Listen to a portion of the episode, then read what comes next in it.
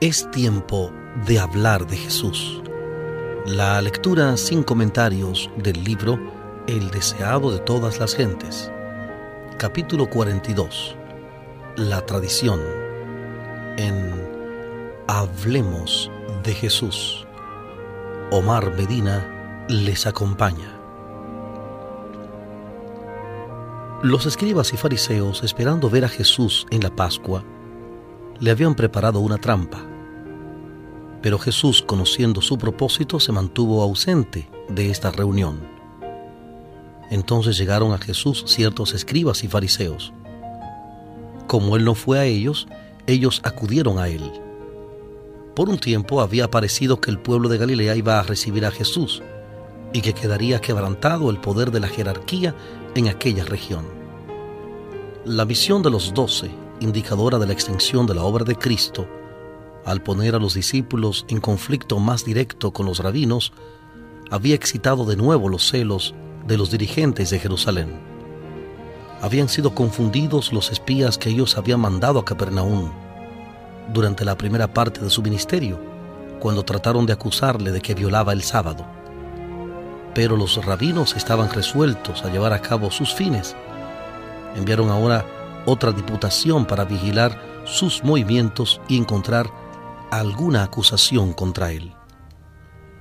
Como antes, la base de su queja era su desprecio de los preceptos tradicionales que recargaban la ley de Dios. Se los decía ideados para mantener la observancia de la ley, pero eran considerados como más sagrados que la ley misma. Cuando contradecían los mandamientos dados desde el Sinaí, se daba la preferencia a los preceptos rabínicos. Entre las observancias que con más rigor se imponían estaba la de la purificación ceremonial. El descuido de las formas que debían observarse antes de comer era considerado como pecado aborrecible que debía ser castigado tanto en este mundo como en el venidero, y se tenía por virtud el destruir al transgresor. Las reglas acerca de la purificación eran innumerables, y la vida entera no habría bastado para aprenderlas todas. La vida de los que trataban de observar los requerimientos rabínicos era una larga lucha contra la contaminación ceremonial, un sinfín de lavacros y purificaciones. Mientras la gente estaba ocupada en distinciones triviales, en observar lo que Dios no había pedido, su atención era desviada de los grandes principios de la ley. Cristo y sus discípulos no observaban estos lavamientos ceremoniales y los espías hicieron de esta negligencia la base de su acusación. No hicieron, sin embargo, un ataque directo contra Cristo, sino que vinieron a Él con una crítica referente a sus discípulos. En presencia de la muchedumbre dijeron, ¿por qué tus discípulos traspasan la tradición de los ancianos? Porque no se lavan las manos cuando comen pan.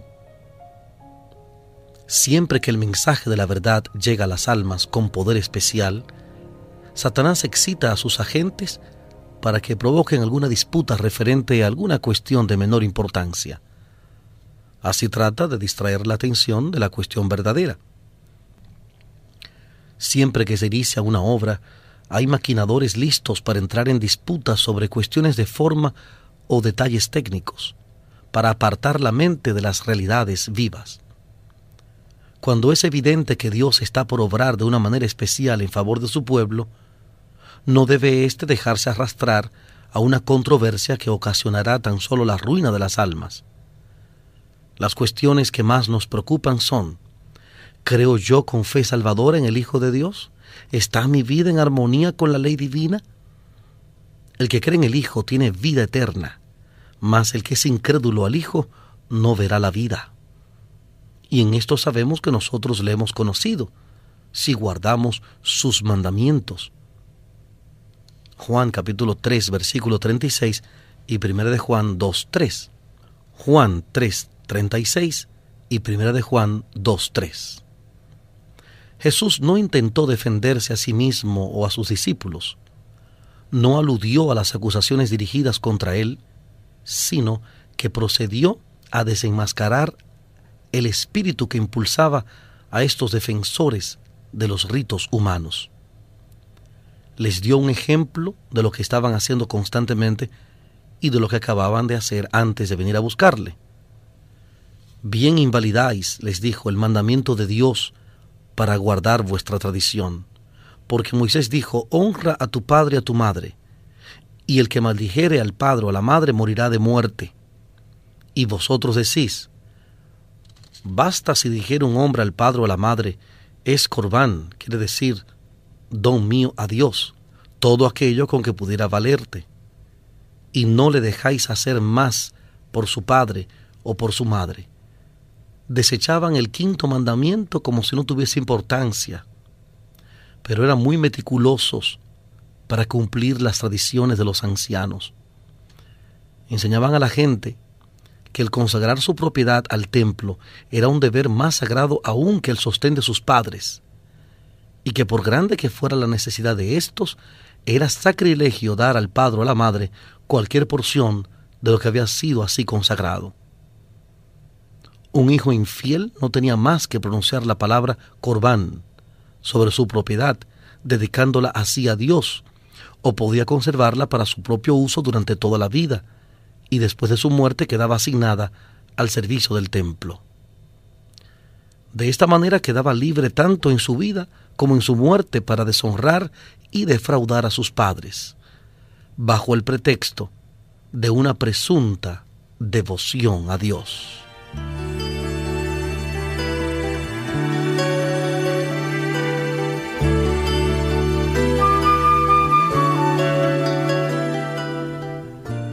Estamos presentando la lectura sin comentarios del capítulo 42 del libro El deseado de todas las gentes.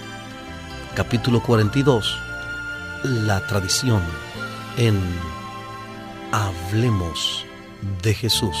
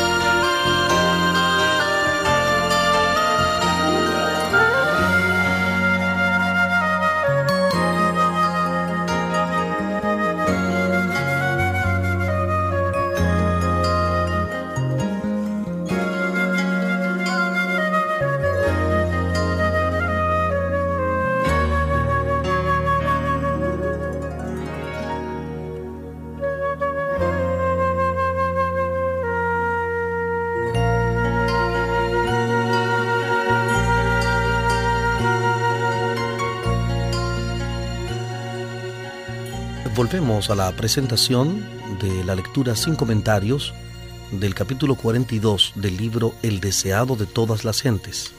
Capítulo 42. La tradición.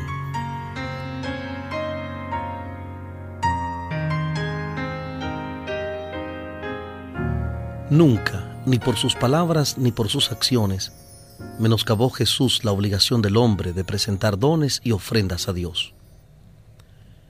Cristo fue quien dio todas las indicaciones de la ley acerca de los diezmos y las ofrendas. Cuando estaba en la tierra, elogió a la mujer pobre que dio todo lo que tenía a la tesorería del templo. Pero el celo por Dios que aparentaban los sacerdotes y rabinos era un simulacro que cubría su deseo de ensalzamiento propio. El pueblo era engañado por ellos.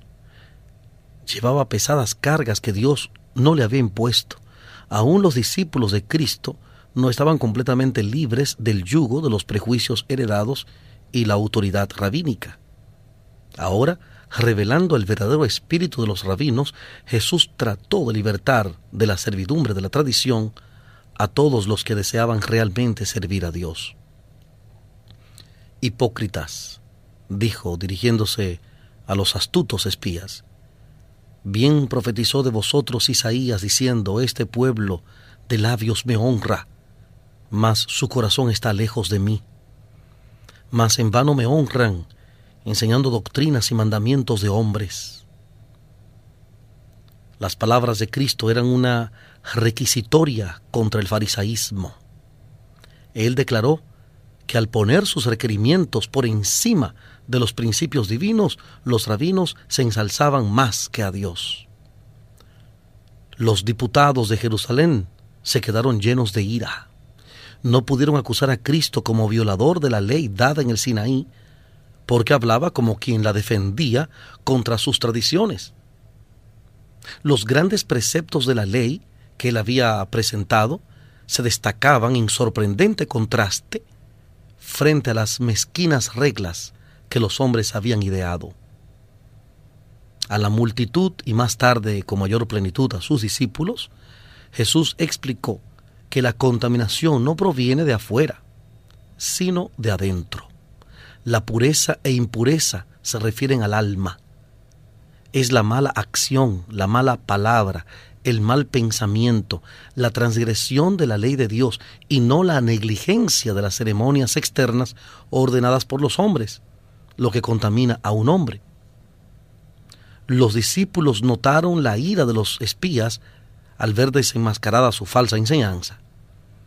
Vieron sus miradas airadas y oyeron las palabras de descontento y venganza que murmuraban. Olvidándose de cuán a menudo Cristo había dado pruebas de que leía el corazón como un libro abierto, le hablaron del efecto de sus palabras. Esperando que él conciliaría a los enfurecidos magistrados, dijeron a Jesús, ¿sabes que los fariseos oyendo esta palabra se ofendieron? Él contestó, Toda planta que no plantó mi Padre Celestial será desarraigada. Las costumbres y tradiciones tan altamente apreciadas por los rabinos eran de este mundo, no del cielo. Por grande que fuese su autoridad sobre la gente, no podían soportar la prueba de Dios. Cada invención humana que haya sustituido los mandamientos de Dios resultará inútil en aquel día en que Dios traerá toda obra a juicio, el cual será sobre toda cosa oculta, buena o mala. Eclesiastés 12:14. Eclesiastés 12:14. La sustitución de los mandamientos de Dios por los preceptos de los hombres no ha cesado. Aún entre los cristianos se encuentran instituciones y costumbres que no tienen mejor fundamento que la tradición de los padres. Tales instituciones, al descansar sobre la sola autoridad humana, han suplantado a las de creación divina. Los hombres aferran a sus tradiciones, reverencian sus costumbres y alimentan odio contra aquellos que tratan de mostrarles su error en esta época, cuando se nos pide que llamemos la atención a los mandamientos de Dios y a la fe de Jesús, vemos la misma enemistad que se manifestó en los días de Cristo. Acerca del último pueblo de Dios está escrito, el dragón fue airado contra la mujer y se fue a hacer guerra contra los otros de la simiente de ella, los cuales guardan los mandamientos de Dios y tienen el testimonio de Jesucristo. Apocalipsis 12:17. Apocalipsis 12:17. Pero toda planta que no plantó mi Padre Celestial será desarraigada. En lugar de la autoridad de los llamados padres de la Iglesia, Dios nos invita a aceptar la palabra del Padre Eterno, el Señor de los cielos y la tierra. En ella sola se encuentra la verdad sin mezcla de error. David dijo, más que todos mis enseñadores he entendido, porque tus testimonios son mi meditación. Más que los viejos he entendido, porque he guardado tus mandamientos libro de Salmos, en el capítulo 119, versículos 99 y 100.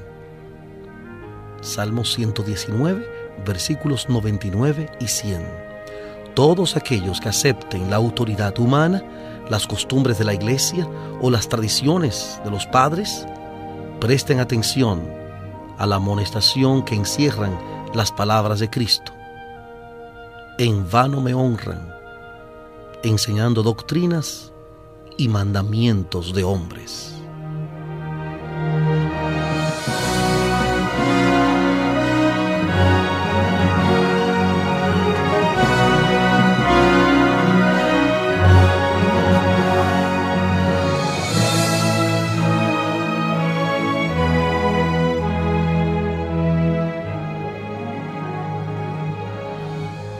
Hemos presentado la lectura sin comentarios del capítulo 42 del libro El deseado de todas las gentes. Capítulo 42. La tradición. Este capítulo está basado en el Evangelio de Mateo capítulo 15, versículos 1 al 20. Mateo 15, 1 al 20 y Marcos capítulo 7, versículos 1 al 23. Evangelio de Marcos capítulo 7, versículos 1 al 23. Hablemos de Jesús. Omar Medina les agradece la fina gentileza de la atención dispensada. Que Dios les bendiga.